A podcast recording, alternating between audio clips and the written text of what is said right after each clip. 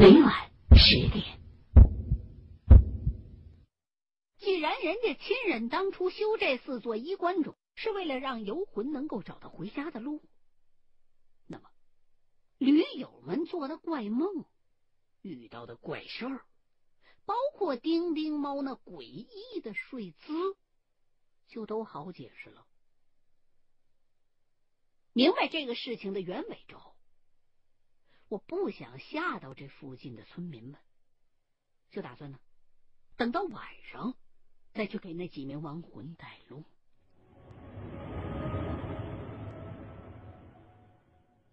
可是，当天半夜，我回到那片竹林里，在坟墓周围拉好红线，准备开工了的时候，从那座裂了口的坟墓里边，突然飞出一样东西来。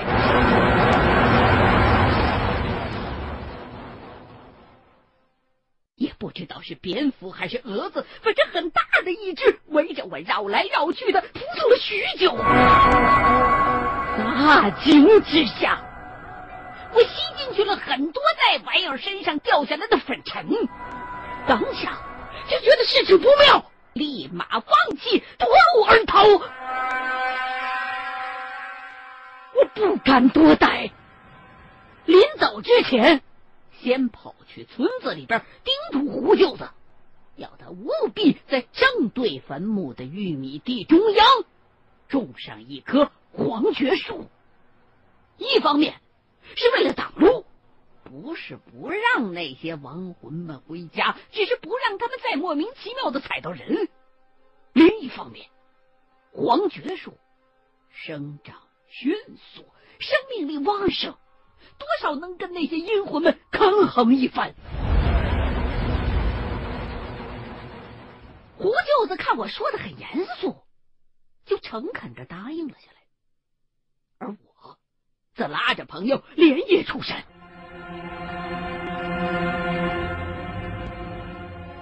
在回重庆的路上，我连开车的力气都快没有了。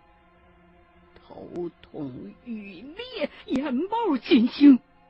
要不是一直习惯自己给自己念咒，恐怕在半道上我就得去跟丁丁猫做病友了。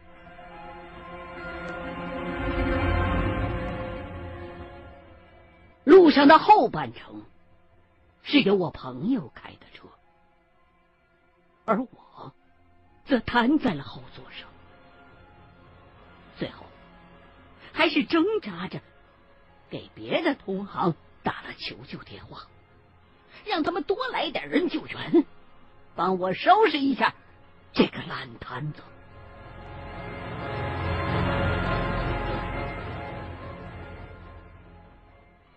我以前也曾经害过这种鬼病，可是这一回是最严重的一次。千辛万苦的回到了重庆之后，我整整休养了一个多月。几个月之后，丁丁猫出院了的消息传了过来，我真心的替他庆幸，同时也明白是我的同行们帮忙解决了这次劫难。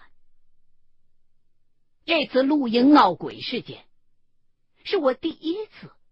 站在第三方旁观的立场上看待自己的职业。当同行们解决了后患的消息传过来的时候，忽然之间，我为我和我们这个边缘的职业，我们这群人而感到了自豪。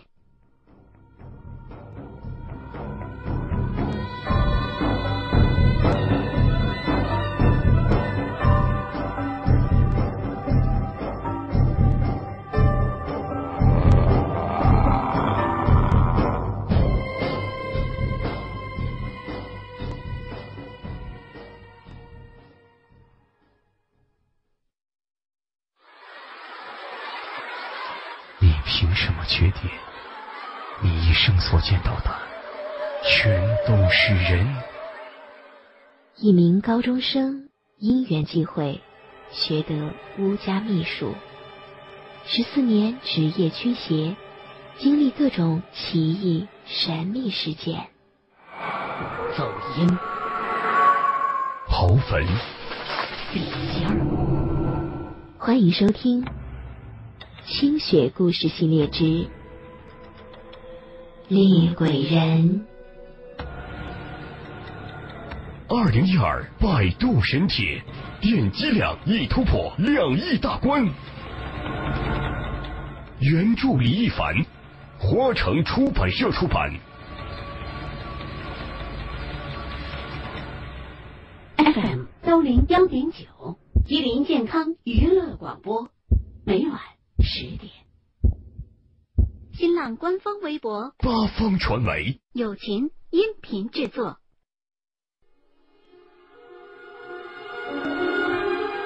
您即将收听到的是《清雪故事·猎鬼人之脚印儿》。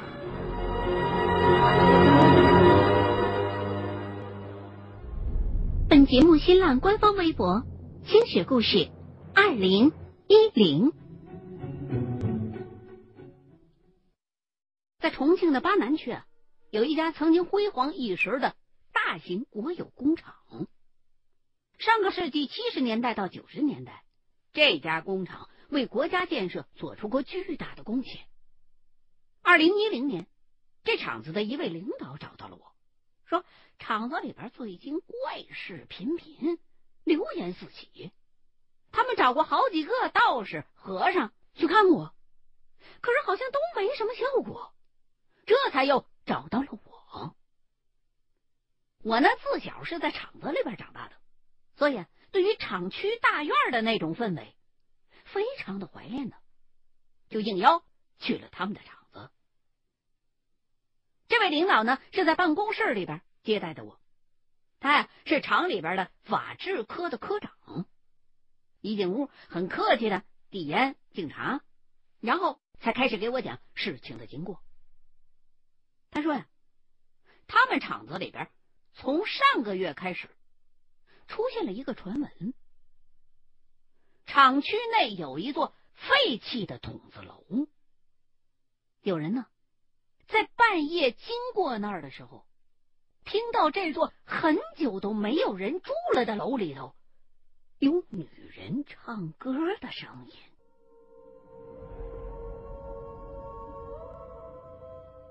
随后。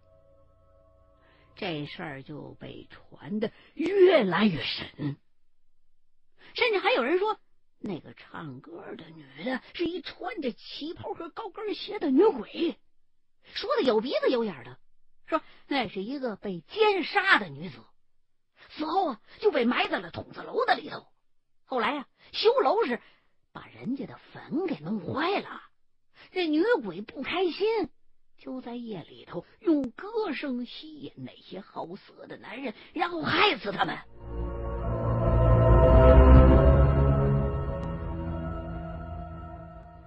这位领导身为法制科的科长，找到我这样的神汉，原本就是有悖常理的举动。不过事情既然都已经发展到了这个地步了，那就说明这事儿啊，已经到了非收拾不可的程度了。我呢，就先请这位科长给我介绍一下那幢筒子楼是怎么回事。他就告诉我说呀，厂子里在上个世纪七十年代盖了那筒子楼，当初呢是为了给厂子弟学校的学生们做宿舍用的。后来呀、啊，教育改革，很多厂办子弟学校都被取消了，孩子们呢都去了外头上学，那筒子楼就空置了几年。后来呀、啊，又赶上八十年代热火朝天的工业浪潮，厂里边新开了不少的新的厂房和车间，招了不少的新人，那职工宿舍啊就不够用了。于是，厂里头领导一拍大腿，就决定把这座空置了多年的筒子楼改造一下，作为新的职工宿舍。说是改造，实际上啊。无非就是在走廊的通道两侧砌了一些灶台呀、洗手池子之类的。重新启用之后，这楼里边一直风平浪静的，一直到了二零零零年的时候，有人就开始说了，说这楼里头闹鬼。那是这座楼第一次传出有闹鬼的传闻，然后有很多职工就提出来要搬出来要走，厂子里边不答应，哎，这些筒子楼里边的职工就罢工请愿，最后厂里边实在是拗不过了，只好一个个的解决了原来筒子楼里那些职工的住宿问题。再加上这楼本来就已经年久失修了，所以啊，当这些职工全部都搬出来之后，也就是两千年之后，厂里边就把整栋楼长期的给闲置乃至封闭起来了。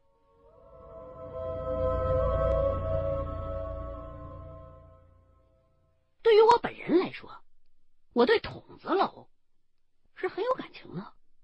我记得我小的时候，放学回家，爬到我们家那栋筒子楼的三楼，然后就像是逃出五指山的孙猴子，一边大喊大叫，一边故意的踹楼板，鬼吼鬼叫，从这一头走廊跑到另外一个堵头，一系列顽皮之举，经常招来其他邻居的笑骂声。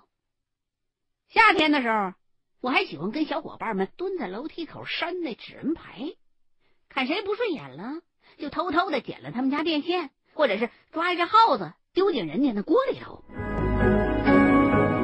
到了晚上啊，我们经常一块儿去楼前听纳凉的那些老人们给我们讲以前的故事。筒子楼里的左邻右舍是互敬互爱的，谁家没米了、少了盐了，自然会有人跟你分享。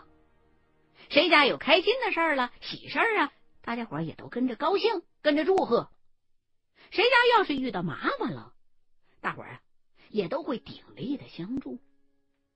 哎，那种日子就像是一碗五花三层的红烧肉，吃到嘴里边虽然腻，但是满口留香，回味无穷。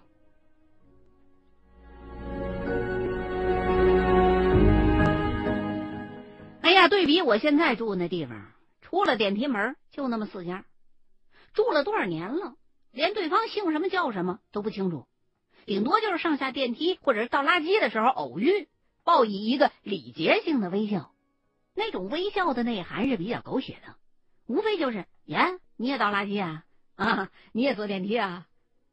无味至极。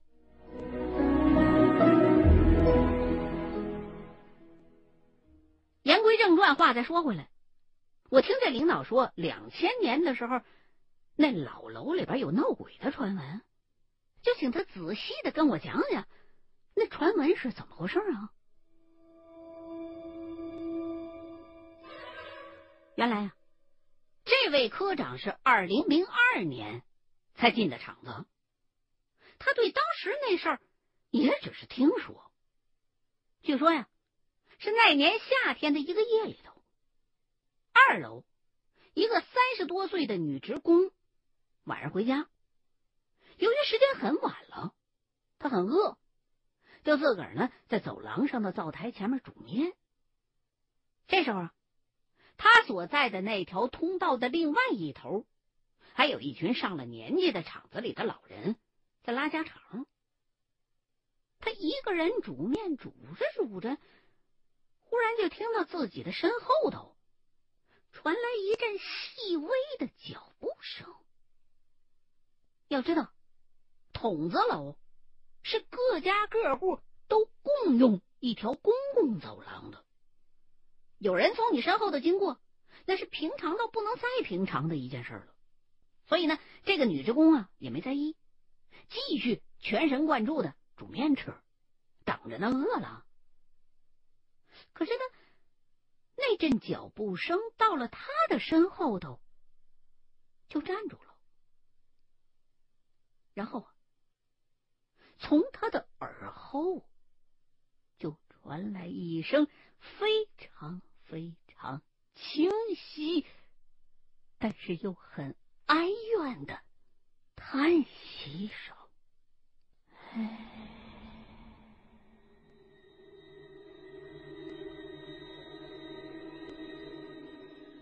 便是，这一声叹息离他的后脑勺特别的近，就像是贴着他一样。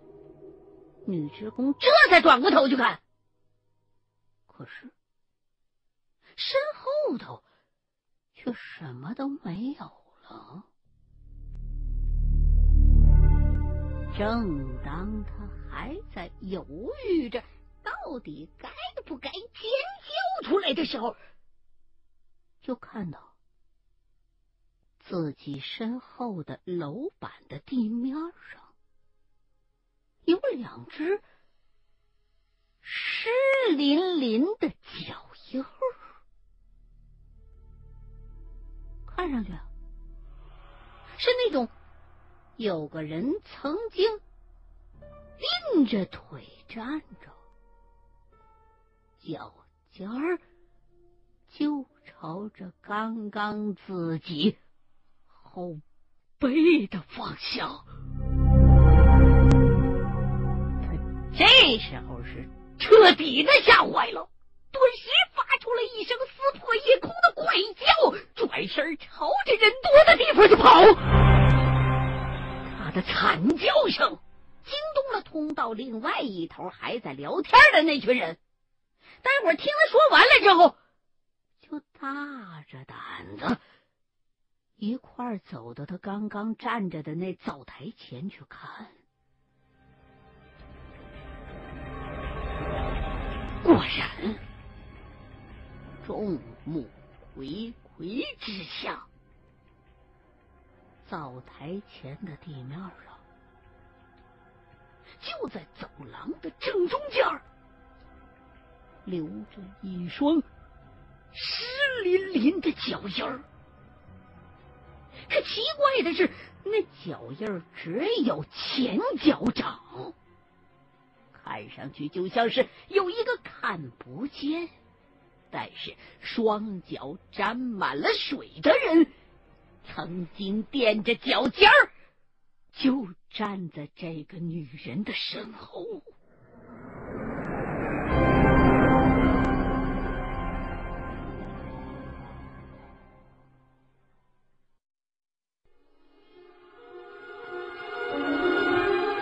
您即将收听到的是《清雪故事·猎鬼人之脚印儿》。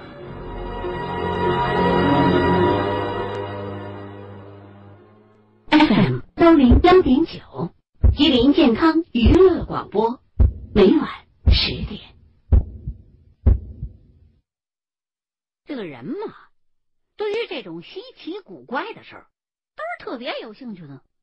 所以，很快呢，这事儿就在筒子楼里头家喻户晓了。直到后来，愈传愈烈，这才发生了筒子楼里的这些住家们强烈要求领导重新安排宿舍，最后啊，还导致了罢工的群体性事件。人言可畏，尤其是流言，这么多人共同目击的一件灵异事件。被当时的领导啊冠以蛊惑人心，然后召开全场大会，开除了其中几个吹的最凶的职工，以此杀鸡儆猴。可是从那时候开始，这筒子楼啊就被挂上了大铁锁，通道口杂草丛生，堆起了垃圾。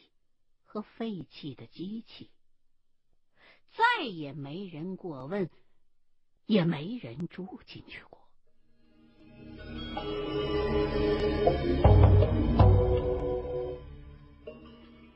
如果真有人编个鬼故事，照常理的话，是不可能编的这么像模像样、真切实在的。现在，就我从这位科长这儿听到的而言。这的确像是真实发生了的，一次灵异事件。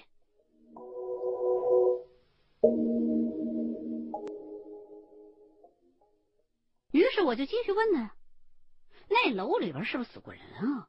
或者是有什么人的亲戚去世过呀？”这领导就说：“那可就太久远了，我也不知道啊。看来呀，我又得花时间去跟那些老职工们打听了。在此之前，我呢就要求这领导带着我先去看看那幢筒子楼。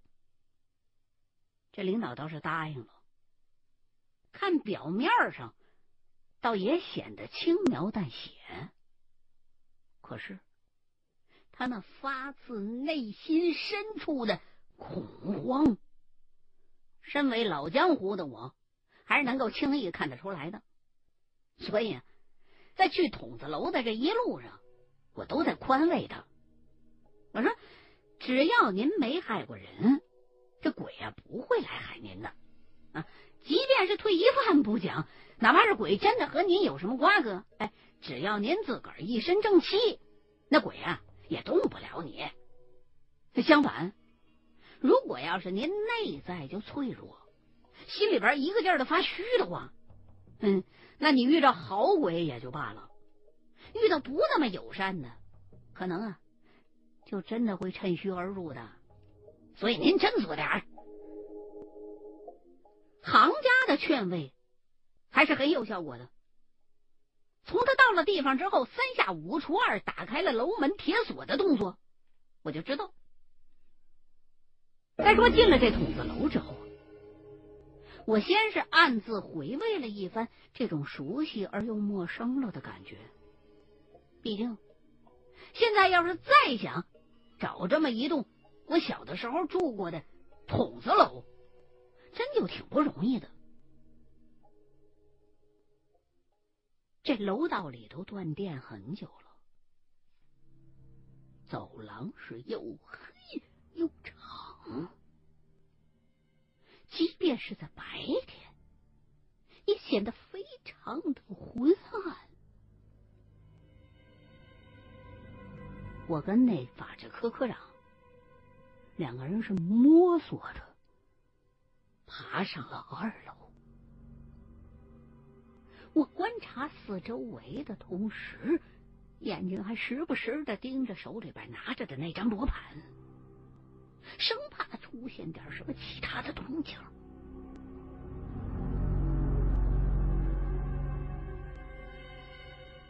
二楼的结构跟一楼是一样的，只不过光线稍微好了一些。走廊通道的两侧，除了洗手池和灶台，就是一扇扇蒙尘许久的紧闭的大门。我问了问科长，结果他也不知道事发地点具体是在二楼的哪个单元。没办法。那我就只好一个挨着一个的自己往下找